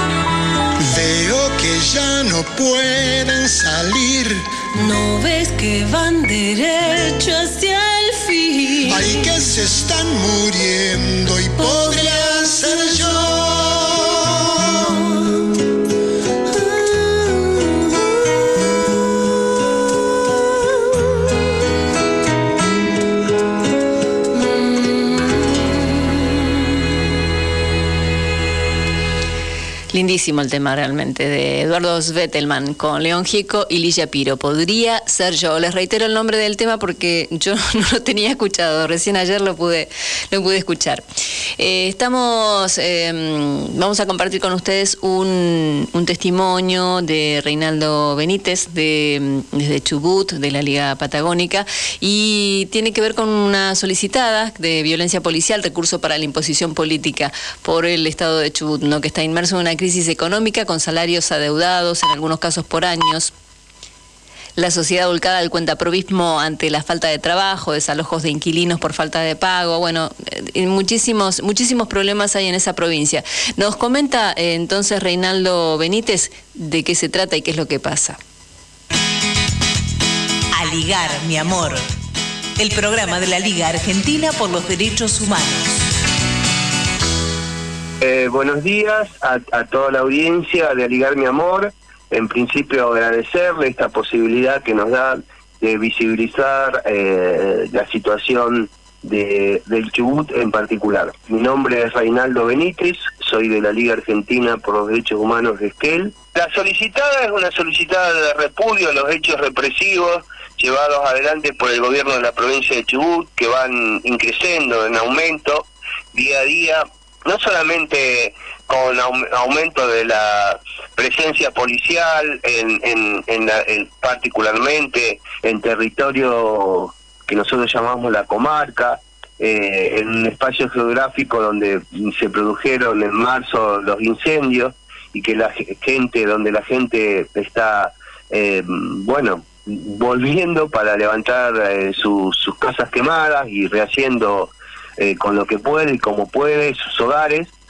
Eh, hay una fuerte presencia policial ahí, hay una fuerte presencia policial también eh, con los policías, digamos, de Mazzoni, que es el ministro de Seguridad, aquí en, en Esquel, en, eh, particularmente con la excusa de una toma que se da en el Parque Nacional Futalauquen. Entonces, la solicitada eh, es una solicitada que firma la Liga Argentina por los Derechos Humanos, eh, firman otros espacios como mm, la agrupación Pueblo, como el Instituto Futaleufú, como el sindicato eh, de municipales, que donde fundamentalmente eh, también tratamos de advertir eh, y de llamar a la conciencia eh, de la sociedad respecto a mm, las consecuencias que puede tener este aumento de la presencia policial y particularmente esta incitación a, la violencia que se ejerce eh, desde el Ministerio de Seguridad conducido por Mazzoni como fuerza, digamos, de choque que tiene el gobierno de Arcioni, el gobernador de la provincia de Chubut. Nosotros lo que tratamos es eh, desde las provincias de la Patagonia, Chubut, Neuquén, Santa Cruz, eh, Tierra del Fuego todavía no tenemos eh, una filial, pero bueno, estamos también en contacto para tratar de, conformarla. Es de ir eh, también asumiéndonos como un, como un territorio particular que tiene, que es la Patagonia toda, no solamente desde pronunciándonos desde la conformación de espacios de la liga, como particularmente nosotros somos de Esquel, pero mm, también hay justamente aquí en Chubut, eh, conformamos la liga en Lago Pueblo, eh, tenemos presencia en Comodoro, en Trelew, y lo que estamos tratando es de llevar adelante, eh, digamos, acciones que nos vayan produciendo encuentros, digamos, entre los diferentes espacios de la liga, presencia de la liga en otras provincias, como como dije, Río Negro, Neuquén y Santa Cruz particularmente a través de un programa, un programa radial que sale eh, por radios nacionales y FMs eh, comunitarias eh, en, casi todas estas provincias. Se emite grabado una vez por, por semanas, el programa se llama Rebelde Amanecer. lo conducen compañeros de, de la liga, también ese ese programa, digamos, esa conducción tiene ese carácter regional porque hay una compañera de Esquel, un compañero de Cipoletti, que es Río Negro, y una compañera de Fisquemenuco, eh, General Roca.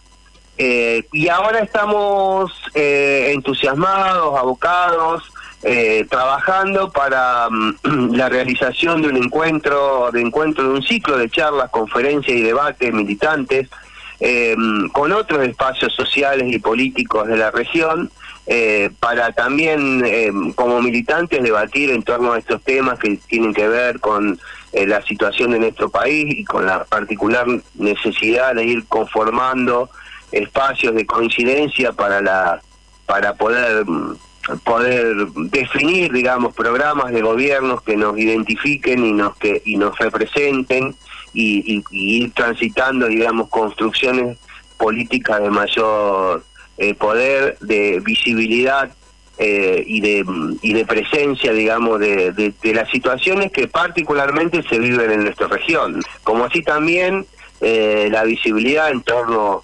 a, al, al, valor del agua eh, digamos mucho mucha presencia en esa presencia inmobiliaria con con con poderosos como Lewis por ejemplo o, o muchos otros espacios con acceso al agua que son los que este, eh, eh, disputan y, están entregándose y que después finalmente terminan redundando digamos en uso en un uso privado del agua dulce que con todo el valor que, ellos tienen y otra de las cosas que estamos trabajando trabajando digamos los compañeros de la liga particularmente los abogados es la presentación de un de una de un recurso para también ver cómo todo el tema este de la minería y el avance, porque quizás me faltó, digamos, dar en el contexto ese de las situaciones de violencia que se viven, tienen que ver muchas veces con la voluntad que hay de parte del gobierno de Arción y de instalar la minería como un emprendimiento sin consenso social en Chubut y bueno la liga también en la liga estamos trabajando por, eh, por, para armar digamos una un próximo una presentación judicial al respecto de ese tema. A ligar mi amor. El programa de la Liga Argentina por los Derechos Humanos bueno, escuchábamos el testimonio de Reinaldo Benítez de la Liga Argentina por los Derechos Humanos de la Patagonia. Desde Chubut nos eh, daba detalles de lo que ocurre en esa provincia. Nos vamos a ir a la tanda y al volver vamos a compartir con ustedes la entrevista a Alberto Rodríguez, eh, quien es... Em, denunciante y testigo de la causa de David Guatu Sileruelo, eh, por el que el 2 de agosto fueron condenados cuatro integrantes de la AAA de Bahía Blanca. En un ratito nada más vamos a la tanda y seguimos. Desde Ospica, la obra social del personal de la industria del cuero y afines, perteneciente a la Federación Argentina de Trabajadores de la Industria del Cuero y Afines, nos sumamos a la campaña de preinscripción a la vacunación contra COVID-19. Buenos Aires, vacunate. Colocamos puntos de información y preinscripción en Santa Teresita, Partido de la Costa, Exaltación de la Cruz y Florencio Varela, para que puedas acercarte y registrarte vos y tu familia. Ingresa a vacunatepba.gba.gov.ar o descarga la app Vacunate PBA desde la plataforma Google Play para recibir toda la información. Sigamos cuidándonos por vos, por tu familia, por todos y todas. Vacunate. Ospica, obra social del personal de la industria del cuero y afines.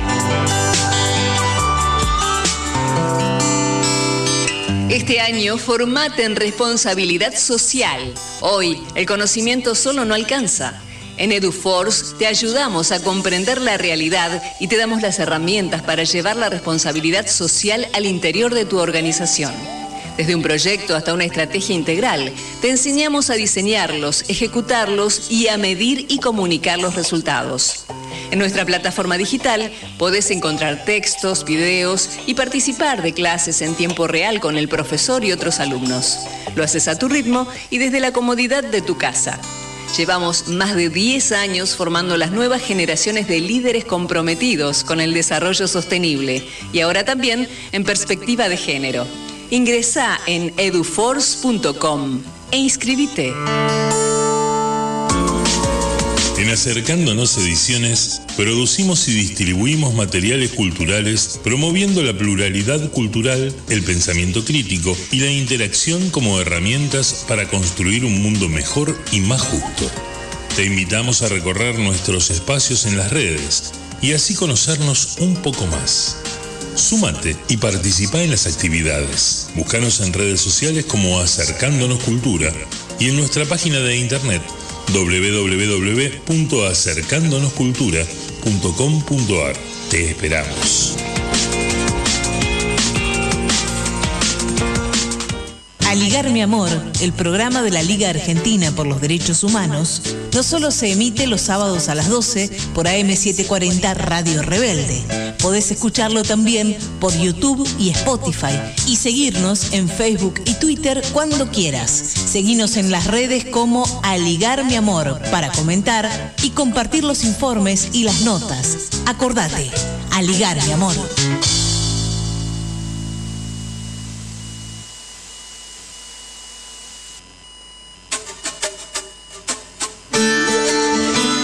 Seguimos en Aligar mi amor hasta las 14. 11 33 22 92 44 es el WhatsApp para participar del sorteo que en un ratito nada más hacemos sobre el manual del lunfardo, ensayo del origen y evolución de, de Acercándonos Ediciones.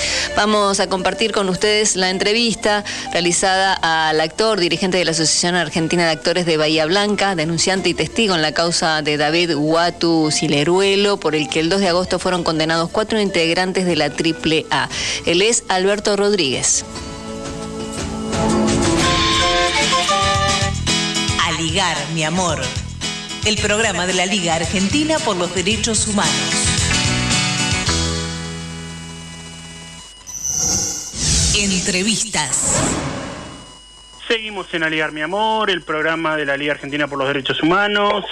La noticia en materia de derechos humanos de esta semana fue la sentencia dictada por el Tribunal Oral Federal Penal de Bahía Blanca, que condenó a diversos represores que participaron de la patota de la AAA en Bahía Blanca y que fueron, entre otras cosas, responsables del asesinato del militante y dirigente estudiantil David Watu Sileruelo, allá por 1975. Para hablar de este hecho, de este caso, de esta llegada de justicia, es que estamos comunicados con Alberto Rodríguez, él es actor, dirigente político y gremial de la Asociación de Actores de Bahía Blanca y lo queremos saludar porque y felicitarlo por este triunfo de la llegada de cierta justicia, aunque tardía, por el caso del Guatu. Alberto, muy buenos días. Olivier Bursen, te saluda desde Aligar Mi Amor. Buenos días y bueno, gracias por el llamado y el raconto que hiciste respecto de estos 46 años que demoró la justicia en, llevar a- al estrado a cuatro de los muchos eh, que participaron de la organización y de la instrumentación de ese aparato represivo que fue la organización terrorista AAA. Eh, Así es, Alberto. Un- una causa que, como vos decías, lleva más de 46 años desde el asesinato del Guatu. El 3 de- desde el 3 de abril del año 75 se abrió la causa, entró a la justicia federal y ni el juez, ni el secretario, ni los fiscales movieron un renglón, mm, dejaron todo guardado en colaboración con todo el sistema represivo eh, de aquel entonces y que después, bueno, con la dictadura se prolongó hasta el año 2000. Así es. Eh, así que no, no nos fue fácil desenterrar eh, todos los legajos, encontrar a los testigos, sumar a los familiares de las víctimas y eh, lograr en algún momento llegara este este juicio paradigmático para todo Bahía, pero también para el país, porque si no recuerdo mal, es la primera vez que la AAA es llevada a juicio. Así es, así es, Alberto. Un- Una, una causa que, que, que en casos como el tuyo tuvo un periplo que fue casi un calvario, ¿no? Acusaciones, ataques y juicios en tu contra de parte del ex camarista y parte de esa, de esa organización represiva, Néstor Montesanti, pero que finalmente eh, obtenemos la condena perpetua para Ra- Raúl Aceituno y otros tres integrantes, Pallero, Forcelli y eh, Curcio, y que realmente marca, aparte, una ciudad tan vinculada al terrorismo de Estado, ¿no? Desde la AAA, de- del grupo de Ponce, la patota de Remustetu, el, el nazi rumano que dirigía la universidad por aquellos años, este Más la Armada, más la el Ejército, más la Totalmente. Federal, más la Policía de la Provincia de Buenos Aires, más la Justicia Federal. Digamos que teníamos un entramado y tenemos un entramado que hace a esta y el diario La Nueva Provincia. Totalmente. Lo- eh, único medio de comunicación en ese momento.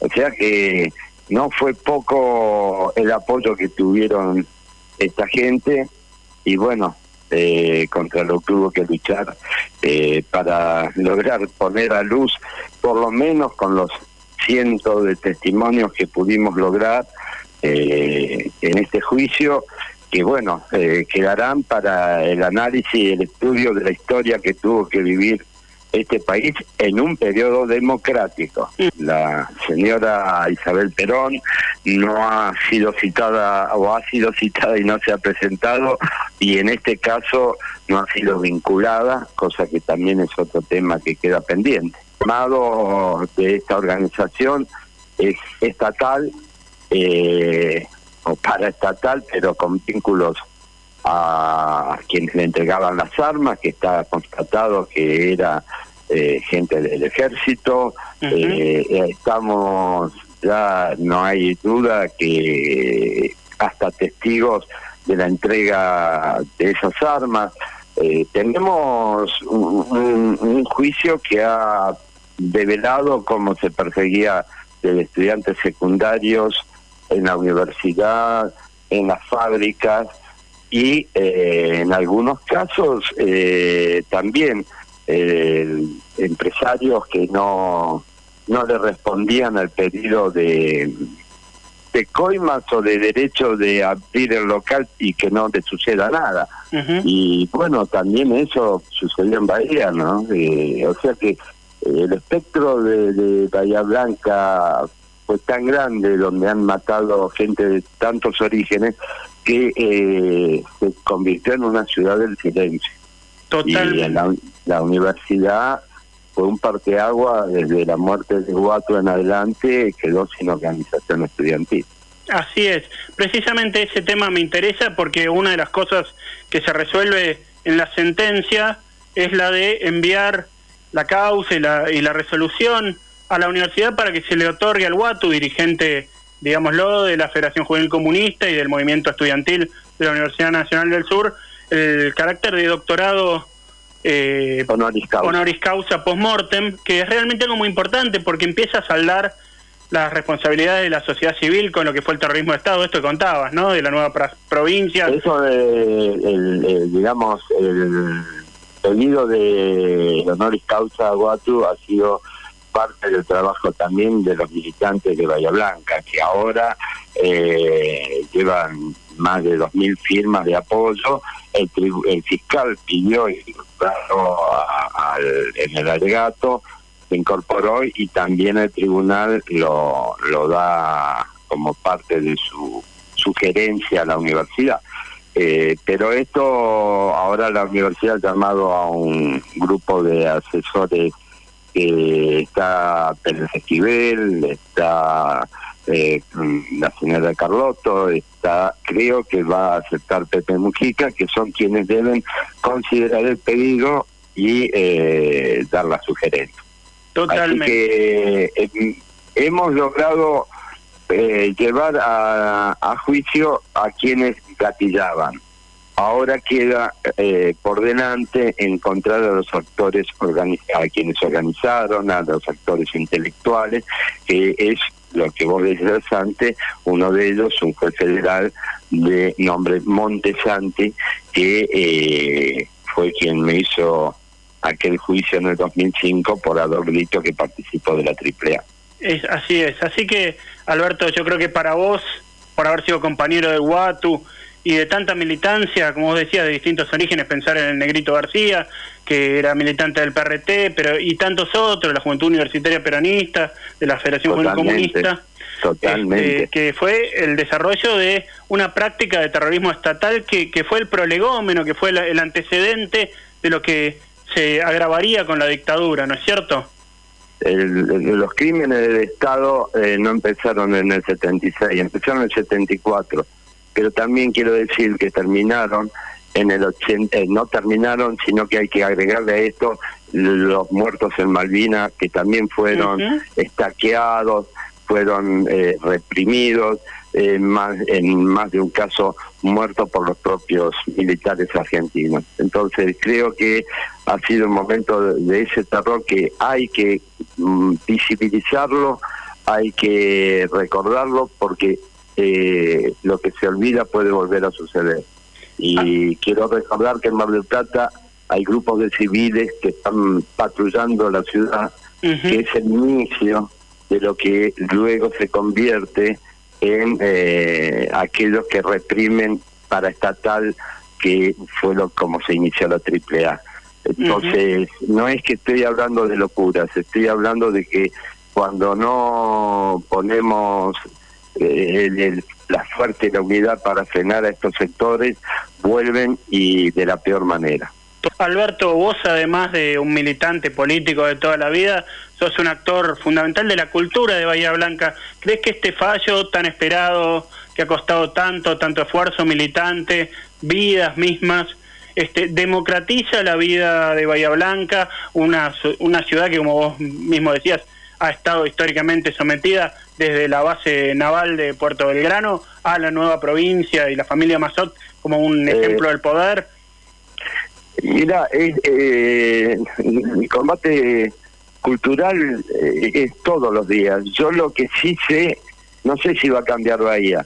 yo lo que veo es que los jóvenes se alegraron y que nos vinieron a abrazar, que muchos jóvenes de 20 años no sabían de qué se trataba, se interesaron, preguntaron. Eh, eso es lo que va a, producir los cambios. la lucha todos los días para que la juventud eh, asuma como propia las banderas de Guatu y, y de los 30.000 desaparecidos. Si eso no sucede y si lo dejamos en el olvido, probablemente eh, retroceda eh, ese nivel de, de lucha de nuestra sociedad. Yo hoy lo veo en una buena situación, eh, veo que, esos jóvenes empiezan a preocuparse en las cosas de lo que fue y en lo que puede pasar y empiezan a prepararse en las marchas de las mujeres, en las marchas por el aborto, en las marchas en, en, en, en este momento cuando fue a darse la sentencia en los tribunales eh, de Bahía Blanca. O sea, veo una juventud que se está movilizando y que quiere eh, entender la historia para no repetirla. Y eso, es, eso es parte de nuestro trabajo, ¿no?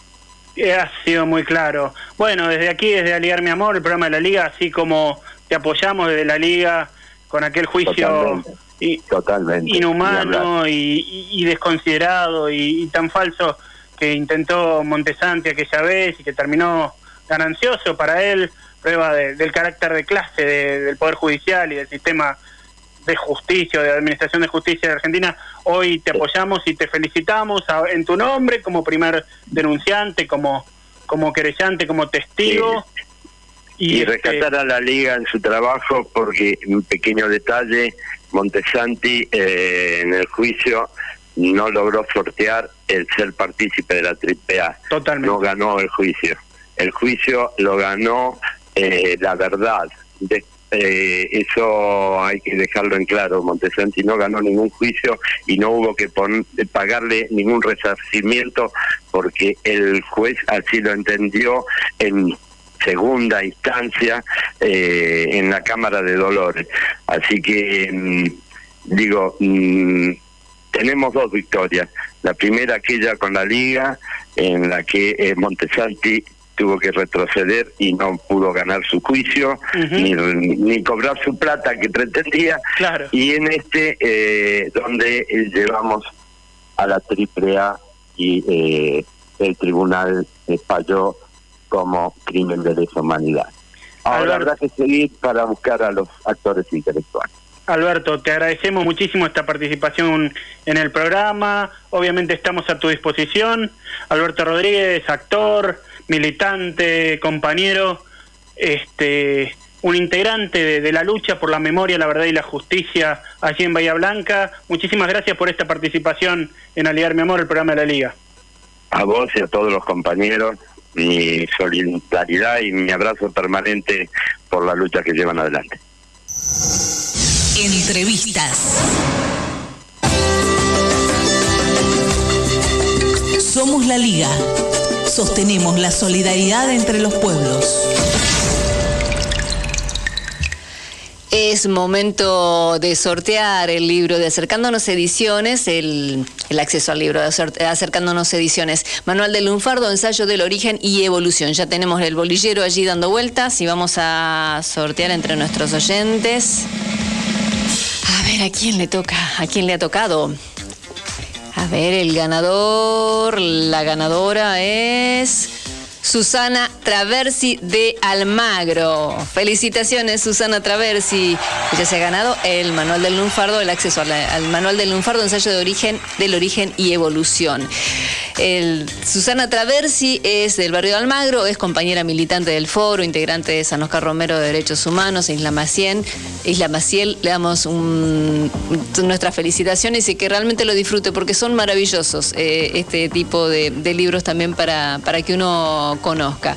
Gracias a Silvia Delfino que también se comunicó, hermoso el programa de hoy, muy emocionada con la entrevista a Norita Cortiñas. También un enorme abrazo a Norita de los trabajadores del Hospital Posadas, gracias por acompañarnos siempre, es lo que dicen. Y también ya se comunicó Alejandro Bots, que es el ganador del manual breve de geopolítica de Fernando Esteche, que hablamos hace un ratito con él.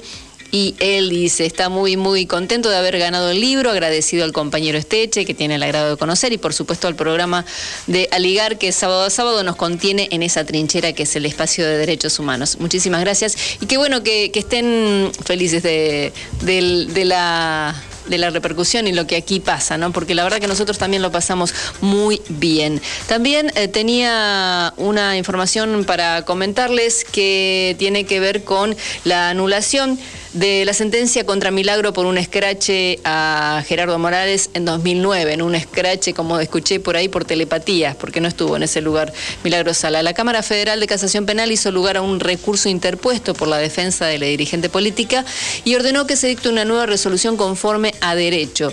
Así se debe rever la causa en la que fue condenada a tres años y medio de prisión por un escrache al actual gobernador de Jujuy, Gerardo Morales, en 2009, del cual ni siquiera participó. Yo sé que está Olivier Reursen. Si hay algo que tengamos que agregar, Olivier, yo eh, te doy el paso, eh, no hay problema. Hola, Marian. No, simplemente recordar en la nota que escuchamos con Alberto Rodríguez, eh, la condena fue de prisión perpetua para Raúl Aceituno, uno de los, el principal eh, operador material del asesinato de David Huartu Cileruelo y sus cómplices Forcelli, Curcio y Pallero recibieron condena a 10 años. En una causa que, recordemos, fue iniciada por la Liga aquí en la ciudad de Buenos Aires ante el jugado de Ollarvide en el año 2005 de la mano de José Ernesto Schulman. A mí me tocó hacer una investigación de las víctimas particularmente y presentamos gran cantidad de testigos, entre ellos el fallecido secretario general del Partido Comunista de la Argentina, Patricio Echegaray, una causa que ha llevado muchos años, que se inició aquí, que fue que tuvo que batallar contra muchos rechazos, ¿no? De sectores de la derecha y la burocracia sindical que, que querían impedir los juicios de la AAA y que se citara a María Estela Martínez de Perón. Bueno, empieza a revertirse eso muy tarde, pero con la condena a los asesinos del Guatu hemos tenido una conquista fundamental. También eh, rechazan los recursos interpuestos por Blaquier en la causa vuelve al Tribunal Oral Federal de Jujuy, esto es la Cámara Federal de Casación Penal, declaró inadmisibles los recursos interpuestos por la defensa del dueño de la empresa Ledesma, Carlos Pedro Blaquier, y del ex administrador de la firma, Alberto Lemos, procesados por delitos de lesa humanidad. Remitieron el expediente al Tribunal de Jujuy para seguir la investigación. Recordemos que el 8 de julio pasado la Corte Suprema había avanzado en dejar sin efecto una resolución de la Cámara Federal de Casación que en 2015 dictó la falta de mérito de Blaquier y Lemos y además ordenó que se dicte una nueva sentencia. Eh, y el señor sigue, sigue eh, libre. Esa es la, la cuestión, ¿no? En esta, ya estamos cerrando este encuentro nuestro de Aligar mi amor de este sábado 7 y quería invitarlos a entrar a Alternativa Teatral y buscar Horacio o La Inmovilidad, este, mm, esta obra que se realiza por streaming en los domingos a las 19. Los cuatro domingos de agosto pueden encontrarlo en las entradas están disponibles, como bien decimos, en Alternativa Teatral. Las funciones virtuales serán los domingos desde las 19 y mañana es el estreno, así que todos a buscar a Horacio o la inmovilidad en el debut de Maya Apostolsky como directora de esta, de esta temática, ¿no? de esta nueva obra. Vamos entonces con eso. Quería agradecerles a todos los que se han comunicado en el día de hoy con Aligar mi amor, eh, saludarlos a todos y a cada uno y felicitar a quienes han ganado los libros en esta en este en este fin de semana también, bueno, acercándonos ediciones también por por eh, facilitarnos esta, esta posibilidad de este ida y vuelta con los oyentes eh, a través de la cultura y también, por supuesto, a eh, ediciones de periodismo y comunicación y a Badaraco, que también está allí presente junto a nosotros. Gracias a todos y quería... Mm, eh, recordarles que nos vamos a ir con una poesía de un oyente que nos ha enviado. Vamos a compartirla con ustedes. Esperemos que les guste a él también esta, esta poesía leída por quien les habla. Muchísimas gracias, nos reencontramos el próximo sábado a partir de las 12 en Somos la Liga, ¿eh?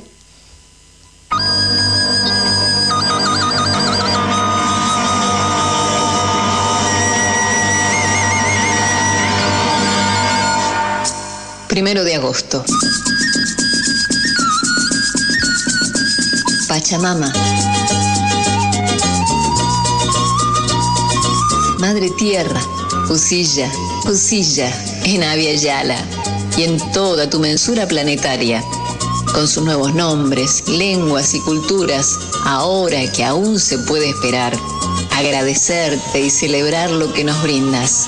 Te saludo te saludo desde otra realidad y otras maneras, con el pesar de estos cruciales tiempos en que la ceguera predadora e insaciable de un sistema sin remedio nos va empujando hasta la boca del abismo y desafía la conciencia o sin saberlo, el inefable saber que constituye el todo, la razón anterior y final de tu equilibrio, desatando fuerzas y reacciones ominosas, incontrolables, no solo por desconocidas, como esto que hoy nos tiñe con espanto.